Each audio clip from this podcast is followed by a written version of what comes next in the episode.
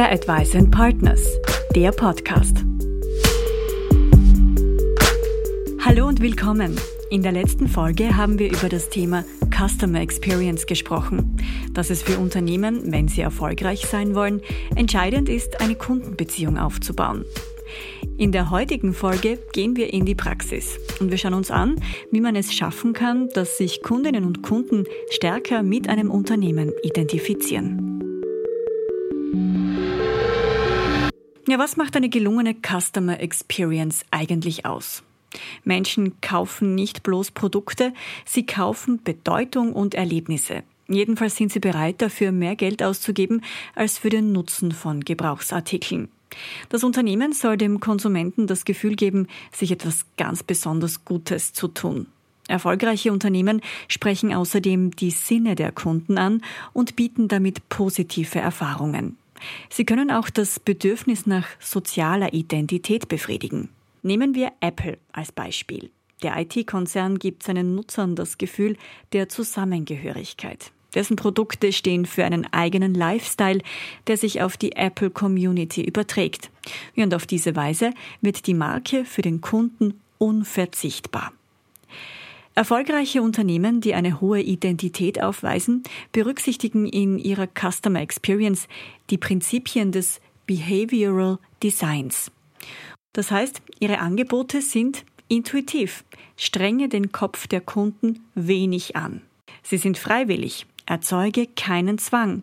Sie sind inspirierend, erzähle eine gute Story, Einfach, spare dem Kunden kostbare Zeit, inkludierend, schließe niemanden an der Teilhabe aus und sie sind community-fördernd. Das heißt, sie schaffen Zugehörigkeit und wertvolle Interaktionspunkte.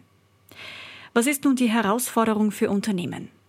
Die Basis für eine gelungene Customer Experience ist die Identifikation der Kundenbedürfnisse sowie der weiteren Faktoren, die Zugehörigkeit zu einem Unternehmen oder einer Marke schaffen.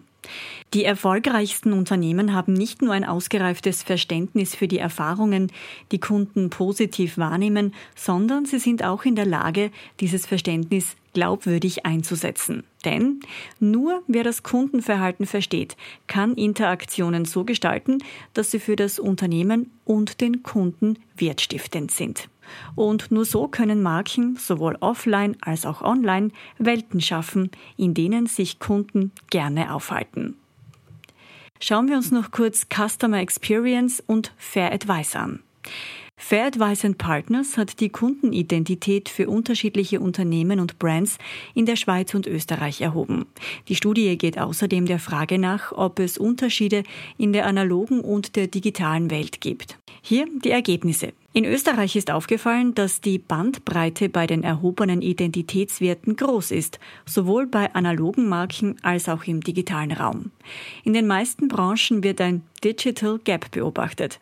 Das heißt, die digitalen Identitätswerte sind im Schnitt weit niedriger als diejenigen aus der analogen Welt. Die einzige Ausnahme ist die Medienbranche.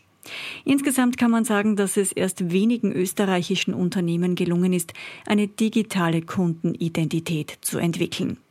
Die Studienergebnisse in der Schweiz sind ganz ähnlich. Auch hier zeigt sich, dass viele Unternehmen nur bedingt identitätsstiftend sind, sowohl in der digitalen als auch in der analogen Welt. Vor allem Unternehmen, die sich hauptsächlich in digitalen Räumen bewegen, die sind im Durchschnitt weniger identitätsstiftend als Firmen, die man auch in der analogen Welt kennt. Ja, was können Unternehmen nun tun, um systematisch die Customer Experience zu verbessern? Sie sollten regelmäßig ihre Identität bei Kunden und Nichtkunden messen. Sie sollten den Identitätstreiber identifizieren, also die Faktoren, die ausschlaggebend sind, ob sich jemand mit dem Unternehmen identifiziert oder nicht. Außerdem sollten Sie identitätsstiftende Prototypen designen und diese systematisch testen, damit sie in der analogen und digitalen Welt nutzbar gemacht werden können. Und last but not least sollten Sie die Customer Journey systematisch mit positiven Kundenerfahrungen an jedem einzelnen Kontaktpunkt mit der Marke anreichern. Fair Advice and Partners, der Podcast. Vielen Dank fürs Zuhören. Wir freuen uns, wenn Sie das nächste Mal wieder dabei sind. Bis dahin, alles Gute und nicht vergessen, alles Wirtschaften beruht auf Verhalten.